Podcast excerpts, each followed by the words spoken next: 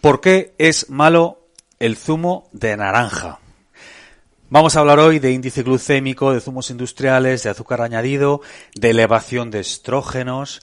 En fin, hoy soltamos un podcast bomba para mucha gente, supongo. Sí. Bienvenidos a todos, soy Jesús Sierra. Hola, saludos a todos, soy Isabel Belaustegui. Y esto es Vida Potencial, la plataforma divulgativa donde hablamos de salud, de hábitos de vida saludables y de todo lo relacionado con la salud y con el camino para llevar una vida potencial y poderosa y feliz. Eso es. ¿Eh? Eh, como siempre, un check-in rápido con nuestros call to action para que la gente sepa dónde ir si quiere ampliar información sobre todas las cosas que contamos en estos podcasts y todos los entrevistados que traemos, que últimamente no, eh, no hago mención a las entrevistas de Vida Potencial, que retomaremos muy pronto. Vidapotencial.com, ahí vais a encontrar muchísima información complementaria a todo lo que vais a escuchar aquí, a todos eh, los vídeos que encontráis en YouTube, las redes sociales nuestra newsletter para estar al corriente de lo que hacemos, nuestros programas, nuestros libros y bueno, un montón de recursos para eh, pues no solo ampliar información, sino aprender muchísimas más cosas sobre el mundo de la salud. Claro que sí, retomar las riendas de la salud. Exacto. Y tomar decisiones, como sueles decir tú, eh, con la libertad del conocimiento. Es eso, ¿no? Y tomar decisiones con la total libertad del conocimiento. Zumo de naranja. Eh, como decía, este podcast supongo que va a traer mucha controversia porque eh, ya hemos visto que ha traído controversia hacer afirmaciones como la que he hecho al principio, porque hace poco hicimos un vídeo para TikTok e Instagram en el que yo, pues bueno, comparaba, eh, digamos, el escalado de mejor opción a peor opción utilizando zumo de naranja, naranja, una, un refresco y no sé qué otra cosa utilizaba. Arándanos. Arándanos.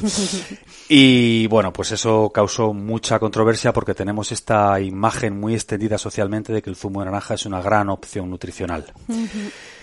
Y bueno, y creemos que al final de este podcast esperamos que muchos de vosotros estaréis de acuerdo en que efectivamente no es la mejor opción nutricional y que hay muchísimas mejores opciones.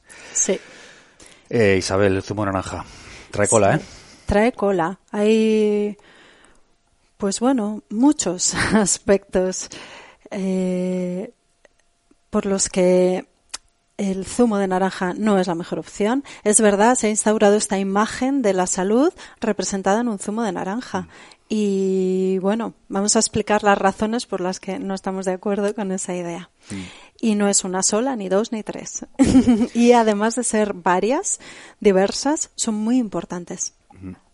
Una vez más tenemos que hacer mención a los chicos de marketing. Esto también es para que la gente entienda, ¿no? Bueno, pues por la razón que sea, durante décadas, pues hemos visto en la televisión los anuncios, el zumo de naranja, la gente feliz en la playa y el sol, y todos somos felices y maravillosos. Pero, bueno, eso también hay que entender que la publicidad es la publicidad, no hay nada de malo en ello, pero eh, contexto contexto y sobre todo datos y realidad. Eso es, sí, mm. para luego poder hacer lo que queramos con esa libertad que da el conocimiento, pero saber para poder elegir y no estar a expensas de los mitos, las ideas, las leyendas, sino decidir en base a la realidad. Mm. De entrada, el zumo de naranja es un alimento con muy alto índice glucémico. Del índice glucémico hablamos en muchas ocasiones en vida potencial porque es un aspecto fundamental de la alimentación y de la salud y no podíamos mm, eh, obviar este asunto respecto al zumo de naranja porque la naranja en sí es un alimento de alto índice glucémico y porque al hacerlo zumo se eleva más aún el índice glucémico, porque cuando trituramos un alimento y además cuando lo privamos de la fibra, en este caso, de la fibra eh, del alimento original, que es la naranja, entonces el, el índice glucémico de base ya se convierte todavía en un índice glucémico más alto. Y tomar alimentos de alto índice glucémico favorece el aumento de peso y vivimos ya en una sociedad plagada de exceso de peso, sobrepeso y obesidad, con consecuencias muy graves sobre la salud y la calidad de vida, no solo en una cuestión estética o de autoestima, sino de salud de base física, mental, emocional y de años de vida. La obesidad per se, por sí misma, roba años de vida. Por mencionar solo algunos aspectos importantes del tema del exceso de peso. Los alimentos de alto índice glucémico favorecen la acumulación de grasa, con también las derivadas que eso tiene en nuestra salud y en nuestra percepción de nosotros y en nuestro estar en el mundo. Por supuesto, tiene un efecto muy importante en el páncreas, en la respuesta a la insulina, la resistencia a la insulina, el desarrollo de diabetes, de nuevo aspectos que están muy extendidos y que roban mucha salud y calidad de vida a millones de personas en el mundo. La em, inflamación, que es un aspecto también del que hablamos en muchas ocasiones aquí, está directamente relacionado con los alimentos de alto índice glucémico. Y una inflamación exagerada ya por sí misma nos produce un daño y mm, desencadena enfermedades. Pero además es que una, una inflamación ligeramente elevada mantenida en el tiempo es la base de enfermedades crónicas muy importantes y muy prevalentes, muy frecuentes hoy en día, desde la tendencia a los resfriados, al malestar, a la falta de energía, al dolorimiento, a las artritis, a las enfermedades degenerativas, como a enfermedad cardiovascular, una de las causas mm, de muerte eh, más frecuentes en el mundo, enfermedades neurodegenerativas como el Parkinson, el Alzheimer, otras demencias y enfermedades tan graves como el cáncer. Todo eso bajo el paraguas de una elevación de la inflamación que está sostenido por una dieta a base de alimentos de alto índice glucémico. Como por ejemplo el zumo de naranja. Exacto. Esto solo para empezar con el zumo de naranja. pues lo que viene, lo que viene vamos a ver. Vienen más. Hmm. La naranja, que también se ha eh, levantado ahí como el alimento sano, ¿no? El alimento que representa la salud y la vitalidad y no es así. La naranja, de nuevo, es un alimento de alto índice glucémico y ahora ya sabemos qué pasa con el índice glucémico eh, desbordado. Además, la naranja también se ha instaurado como el símbolo de la vitamina C, el alimento rico en vitamina C, ¿no? Por antonomasia. Mm. Y no es así, hay otros alimentos ricos en vitamina C. Frutas, otros cítricos, como el limón, el pomelo, la lima. Del pomelo hablaremos después, que hay un mm. aspecto muy importante. Eh, y otras frutas también, la guayaba, el kiwi y también verduras, el mm. pimiento rojo, el tomate, el perejil, el brócoli. O sea que tenemos Mm, otros alimentos que nos aportan vitamina C y mucha vitamina C que no tienen los inconvenientes que puede tener la naranja. Además, la naranja tiene mucho azúcar. Es un alimento también que ha ido sufriendo su evolución y la naranja actual tiene un contenido muy elevado en azúcar. Es verdad que es azúcar de la fruta, es un azúcar natural, no es la sacarosa, el azúcar que añadimos, que utilizamos para añadir a los alimentos, no tiene un efecto metabólico tan acusado como ese azúcar blanco que que añadimos ¿no? Mm. Eh, con una cuchara, con un azucarero, pero sí que tiene también una repercusión negativa en nuestro bienestar y en nuestra salud. Yo creo que esto es muy importante, ¿no? porque la gente piensa que todos pensamos, y nosotros hasta hace unos años, yo también pensaba eso hasta hace unos años, que una naranja es una naranja y punto. No, una, la naranja que encontramos hoy en el supermercado no se parece absolutamente en nada a la naranja que había que podíamos encontrar hace 300 años. Ha sido seleccionada una y otra vez para que cada vez sea más dulce, más dulce, más dulce. La naranja de hace mucho tiempo y la gente más mayor también incluso ya ha visto la diferencia. Mm, tenía muchísimo menos azúcar, era más pequeña, era más eh, amarga, astringente. Esto es un caramelo natural. Es un caramelo natural, ¿no? Sí, eso es. Y que quede claro, porque esto también la gente enseguida hace, cuando nos oye decir estas cosas, conclusiones rápidas. Entre una chocolatina y una naranja, una naranja. Pero entre una naranja y otro alimento con un índice glucémico más bajo, otro alimento con un índice glucémico más bajo. ¿Eh? ¿Estamos de acuerdo? Sí. sí. entre un caramelo artificial y un caramelo natural, entre un eh, taco duro que está metido en un papel de colorines y una naranja, pues mejor la naranja, sí.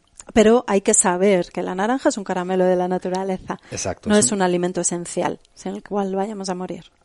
No es blanco-negro, que es el, vídeo que grabamos para TikTok e Instagram. No es blanco-negro, es un escalado. Una cosa es mejor que la otra, la otra mejor que la una. y así, ¿no? Sí. Y que también ocasionalmente nos podemos dar el capricho. Uy, qué rico, me apetece una naranja. Pues fenomenal. Pero claro, ya con con cabeza, con criterio y sabiendo lo que nos estamos llevando a la boca, no creyendo que es la panacea universal. Eso es muy importante. Hay más aspectos que pueden ser perjudiciales de la naranja. Uno afecta a determinadas personas, aquellas que tienen o enfermedades del hígado o de la vesícula biliar, la tendencia a formar cálculos biliares o personas a las que se les ha operado y se les ha quitado la vesícula biliar. Estas personas cuando toman naranja pueden sentir un gran malestar porque la naranja induce una secreción, un pulso de secreción, de producción de eh, líquidos biliares, de bilis y eso pues puede producir malestar, náuseas, vómitos incluso, dolor. Entonces, para esas personas es importante que sepan esto y porque mm, piensan que tomar el zumo de naranja es buenísimo, todos los días se toman su zumo de naranja y luego se encuentran fatal y ya recurren pues a medicamentos o mm, a otras estrategias sin retirar aquello que les está produciendo ese perjuicio. Y hay un aspecto muy bonito de la naranja y es que tiene que ver con su eh, estructura molecular. En la naranja mm, encontramos ácidos que son dextrógiros, perdón, que tienen, se denominan así porque molecularmente muestran un giro a la derecha, que producen una activación de una enzima llamada aromatasa. La aromatasa es una enzima encargada de hacer una aromatización, una reacción química particular, por la que se convierte testosterona, la hormona sexual masculina, en estrógenos, hormonas sexuales femeninas. Esto lo que produce es ya de por sí un desequilibrio en cuanto al conjunto de las hormonas sexuales que puede tener unas consecuencias u otras en hombres, en mujeres y tiene también eh, un efecto ya más conciso que es que dentro del grupo de los estrógenos, según el momento del ciclo menstrual en el que estamos, las mujeres, los estrógenos pueden favorecer la inflamación de nuevo o no. Entonces, cuando se produce esta aromatización de la testosterona en estrógenos, se producen estrógenos que además de tener ese efecto hormonal directo de eh, la repercusión en el equilibrio eh, hormonal, sexual, etcétera, además tiene un efecto proinflamatorio. Entonces, es eh, ese se puede dar como resultado una sensación de hinchazón, eh, de dolorimiento, de retención de líquidos, la llamada retención de líquidos, el edema, la hinchazón de las piernas, de los brazos, la celulitis, con sensación de dolor, que cuando te tocan esa zona de los muslos te duele, te molesta, esto guarda relación con este exceso de estrógenos.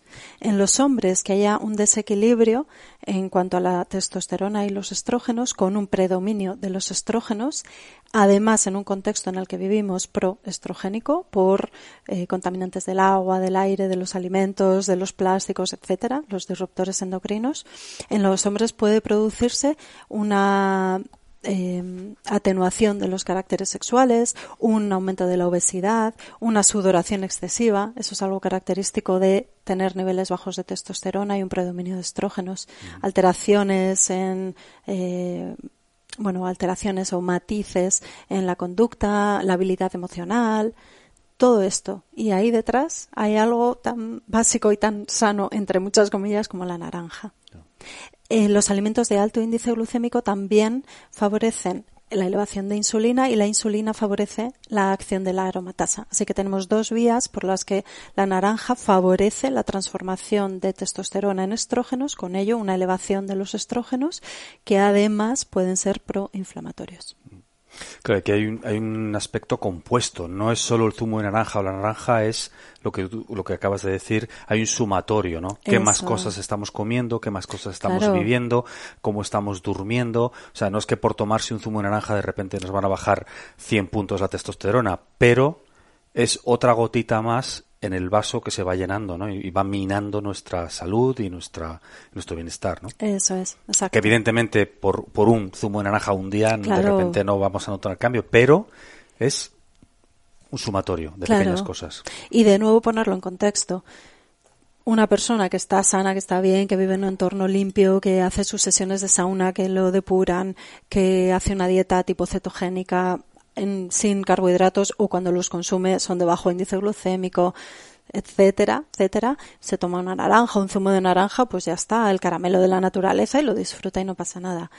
Nos vamos al otro extremo. Una persona que ya tiene una alteración hormonal, que además vive en un entorno pues contaminado, que tiene hábitos de vida no saludables, que no se depura, que está consumiendo alimentos y bebidas siempre eh, procedentes de recipientes de plástico, que además tiene ya inflamación, hinchazón, que toma medicamentos y todos los días se toma un zumo de naranja, está añadiendo eso, más leña al fuego. Eso aderezado con poco sueño y de mala calidad. Por ejemplo, y con una carga de estrés tremenda. Mm. Claro, es que hay que poner todo el contexto.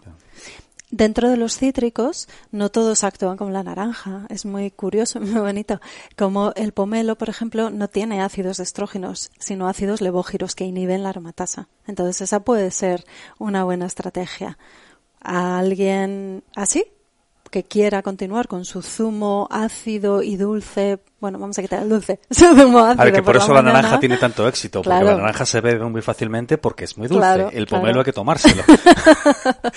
Eso es. Claro. Eso es, sí. Entonces, ¿qué dices? Que intentar cambiar la naranja por, por pomelo. Si quiere mantener el zumo de un cítrico, pues que se atreva con el del pomelo. claro, el del pomelo es ácido y es amargo, por algo tiene otras propiedades, ¿no? otra palatabilidad.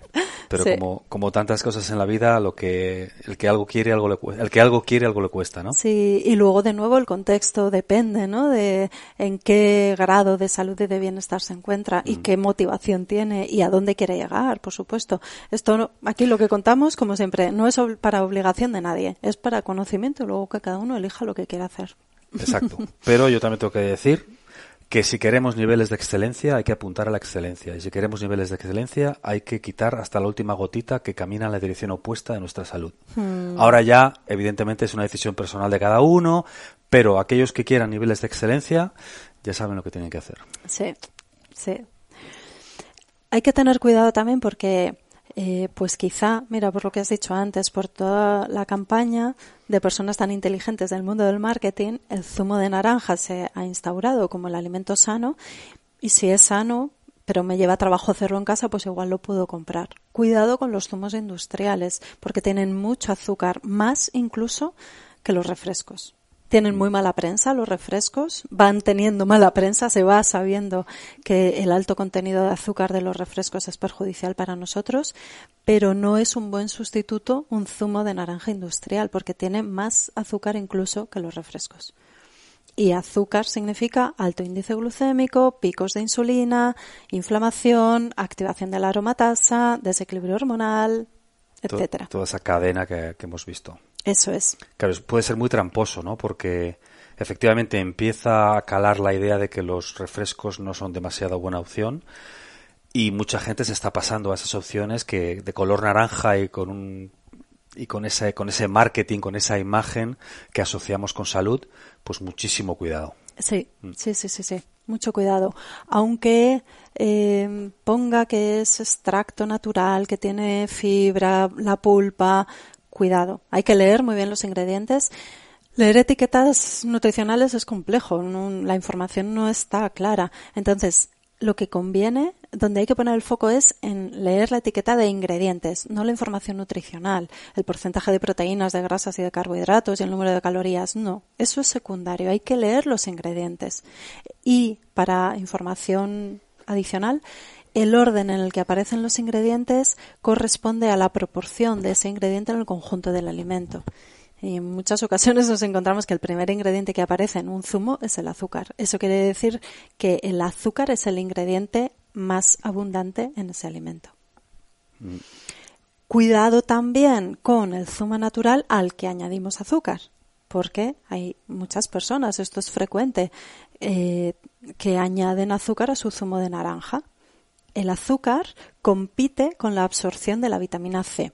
Entonces, por un lado, eleva el índice glucémico, iniciamos toda la cascada de la que hemos hablado, y por otro, dificulta que absorbamos la vitamina C, porque la glucosa y la vitamina C tienen una estructura molecular parecida y nuestro organismo se despista y dice, ah, mira, esto es vitamina C y no, lo que es es glucosa que se parece bastante a la vitamina C. Mm. Entonces, si se está tomando el zumo de naranja porque es la fuente principal de vitamina C, que ahora ya mm, podéis saber, hemos hablado de que esto no es cierto, eh, además, mm, si se hace por ese motivo y se añade azúcar, se bloquea. no hay objetivo conseguido. sí. Hay más, y es que eh, consideramos que el zumo de naranja también es malo por cómo y cuándo se bebe. Y aquí hay varios aspectos que son matices, pero de nuevo los matices y los detalles marcan la diferencia. ¿Cómo se bebe un zumo de naranja? Jesús, que esto te encanta. Pues rápido como si fuera agua. Ah, claro, sí. Y hay que paladear los líquidos, hay que masticar los sólidos y paladear los líquidos. Y un zumo de naranja es un alimento que tiene que ser digerido inicialmente en la boca. La fruta se empieza a digerir en la boca. Hay que masticar y ensalivar bien. Cuando está exprimido y ya es un zumo, no se puede beber como agua, porque entonces estamos mandando una carga de trabajo tremenda al estómago, porque la digestión de este alimento se inicia en la boca, no en el estómago. Entonces hay que entretenerse en saborear, en paladear, en tener un rato el zumo de naranja en la boca. Cuando vemos a una persona que toma zumo de naranja, que se ha exprimido dos o tres naranjas en un vaso y se las bebe como si fuera agua, sin pausa y sin transición, mm. gluc, gluc, gluc, gluc, se está metiendo al cuerpo, al estómago de golpe, dos o tres naranjas. Sin pulpa. Y sin pulpa. Peor aún, ¿no? Claro. Entonces, mm, la pulpa influye sobre todo en el índice glucémico, en la moderación del índice glucémico. En este caso, eh, sobre todo ese efecto de beberse el zumo como si fuera agua, rápido, trago tras trago, lo que hace es dificultar la digestión. Entonces va a haber una hinchazón, eh, molestias, ahí depende también del estado de salud de cada persona a nivel digestivo, pero puede dar esa sensación de hinchazón, de molestia, de dolor abdominal, incluso que repita el zumo de naranja y es porque al estómago le has metido una bomba, dos, tres naranjas de golpe sin pasar por la casilla previa que es la de la boca. Que la digestión de los carbohidratos empieza en la boca. Sí, y la de la fruta en particular en la boca. Además, otra eh, manera habitual de beber el zumo de naranja es muy frío, muy frío, muy frío. Y eso refresca, está muy bien, pero impide la correcta actuación de las enzimas digestivas. Las enzimas son proteínas que tienen una configuración espacial, una forma tridimensional. Normalmente cuando están en reposo no están actuando, están plegaditas y para poder actuar se estiran se desenvuelven para poder así entrar en contacto con la superficie del alimento y digerirlo. El frío impide ese desdoblamiento de las enzimas digestivas. Por eso beber agua muy fría, agua con hielo con la comida dificulta la digestión, no es conveniente. Y con el zumo de naranja ocurre que muchas veces pues se bebe muy frío porque es muy fresco, muy refrescante. Pues ya estás dificultando doblemente el trabajo al estómago. Así que hay que paladearlo. Si se toma zumo de naranja. Sí, quería insistir en esto porque parece en los últimos cinco minutos, si alguien ha llegado a este podcast hace cinco minutos, parece que estamos promoviendo el consumo. No. Lo, tú lo que quieres decir es para aquellos que aún así lo quieran tomar. Sí. Sí. Y, y, eso, como otros aspectos negativos de beber el zumo de naranja, por eso, por lo, la manera habitual en la que se bebe el zumo de naranja. Sí. Porque, de nuevo, no es solo el qué, sino también el cuándo y el cómo. Como en casi todo. Sí, también otro inconveniente del zumo de naranja es que no combina bien con otros alimentos y también es habitual que se tome el zumo de naranja acompañando a la comida, al desayuno, como una bebida más, ¿no? Y eso dificulta la digestión de los alimentos. Entonces, pues otro matiz más para ver que el zumo de naranja no es lo mejor. Y además también porque es frecuente que el zumo de naranja se incluya en el desayuno. Empezar el día con el zumo de naranja y eso, y una tostada o unas cereales, lo que sea, con otros alimentos. Pues aparte de esa dificultad para hacer una buena digestión por una mala combinación de alimentos, el momento del desayuno eh, es un momento en el que somos muy sensibles a esos picos de azúcar. Estamos diseñados genética y evolutivamente para iniciar el día en ayunas. Estamos preparados hormonalmente para que en ese estado de ayunas utilicemos la energía que tenemos almacenada en forma de grasa. Si incluimos un alimento de alto índice glucémico y bueno, de alto o de medio, de bajo, un alimento que aporta azúcar o glucosa y más aún si encima es de alto índice glucémico, lo que hacemos es bloquear la acción de esas hormonas y hacer que se eleve la concentración de insulina, que a esas horas normalmente de manera natural debe estar baja, y ya iniciamos todo el ciclo vicioso de alta insulina, eh, caída de los niveles de glucemia, necesidad de tomar un alimento de alto índice glucémico, elevación de insulina, ta, ta, ta, ta. acabamos sobrecargando el páncreas de trabajo, desarrollando o favoreciendo el desarrollo de resistencia a la insulina y diabetes y de nuevo toda la cascada de la que hemos hablado antes. De la que hablamos tanto además porque es un mal muy, muy, muy generalizado, tristemente, hoy en día, ¿verdad? Sí, sí. Y es triste porque son enfermedades que tienen muchos inconvenientes asociados y producen una merma muy importante de la salud y del bienestar. Mm. Y están muy extendidos. Hay una epidemia mundial de exceso de peso y de diabetes tipo 2. Y de resistencia a la insulina de estados prediabéticos. Resistencia a la insulina, mal funcionamiento del páncreas, un agotamiento del páncreas y bueno, es algo en lo que debemos incidir porque es un problema muy serio.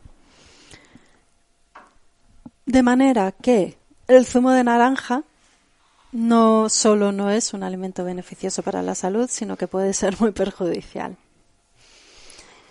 Entonces, para quien quiera tomar zumo de naranja, La recomendación es que sea un zumo natural, no industrial, que sea con la pulpa, es decir, que cuando exprimimos la naranja, toda esa carnecita que queda no la tiremos, sino que la incluyamos en el zumo, que nos entretengamos en paladearlo bien, en desmenuzar esa pulpa, en apreciar los matices, en tenerlo un rato en la boca, que lo tomemos a temperatura ambiente, no frío, y que esté recién exprimido para evitar la pérdida de vitamina C.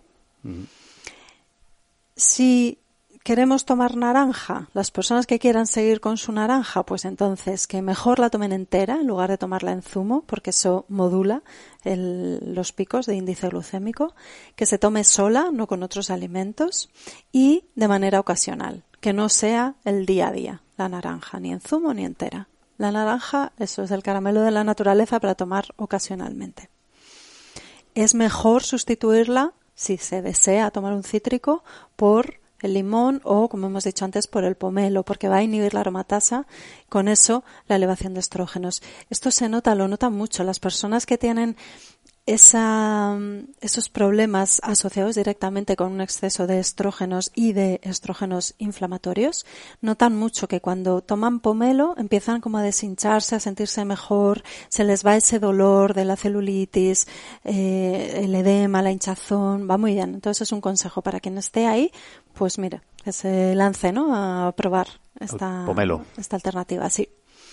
Y por último, para las personas que toman el zumo de naranja porque quieren un aporte de vitamina C, pues la recomendación es que tomen otras frutas, otros cítricos, como hemos dicho, limón, lima, eh, pomelo, u otros frutos.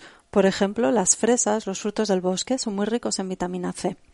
O que tomen más verduras ricas en vitamina C. El brócoli, el pimiento rojo, el tomate, si no hay problemas con las solanáceas, el perejil es muy buena fuente de vitamina C. O sea, tomar otros alimentos que aporten la vitamina C. Y para las personas que toman el zumo de naranja porque quieren algo fresco por la mañana, pues que empiecen bebiendo agua, que es lo mejor. Y si quieren ese toque ácido, pues que le añadan el zumo de limón o unas rodajas de limón o de pomelo. Pues ahí está, hemos desmontado el mito del zumo de naranja en treinta y algo minutos. Para mí, sobre todo, eh, lo que deseo es que se entienda por mm. qué decimos que el zumo de naranja es malo y que se pueda conocer, ¿no? La radiografía de un zumo de naranja, entender qué hay detrás y qué efectos tiene en nosotros, para luego, eso, elegir, tomar decisiones con conocimiento.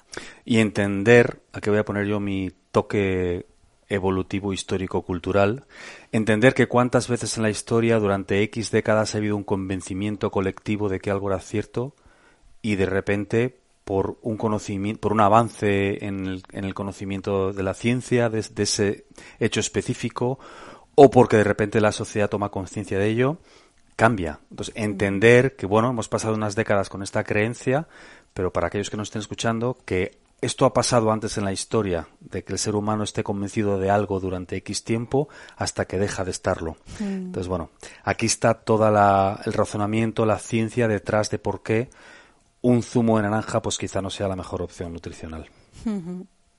Y sobre todo en el contexto en el que estamos de principio del siglo XXI. Esto es muy importante.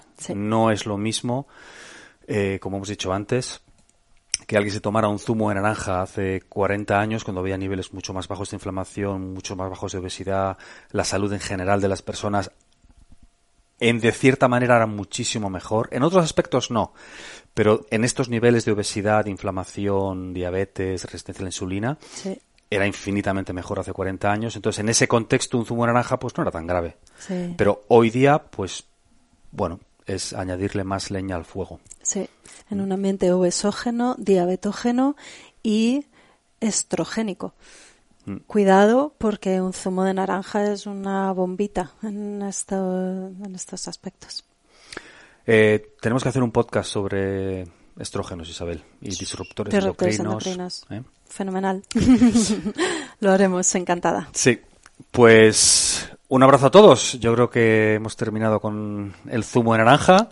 Lo hemos exprimido a tope. Lo hemos exprimido a tope. Eh, nada, recordaros que si queréis pasaros por vidapotencial.com, información complementaria, estudios, artículos, nuestros programas, nuestros libros, si queréis perder peso con nosotros, vidapotencial.com. Y como este podcast se va a ver en el futuro, Isabel, y tendremos un montón de programas más, de programa, de programas más, eh, pues a saber lo que vais a encontrar dentro de dos años ahí. Ya, ¿Eh? a ver, ¿dónde estamos entonces? Saludos a todos, muchas gracias por estar ahí. Un abrazo, chao a todos.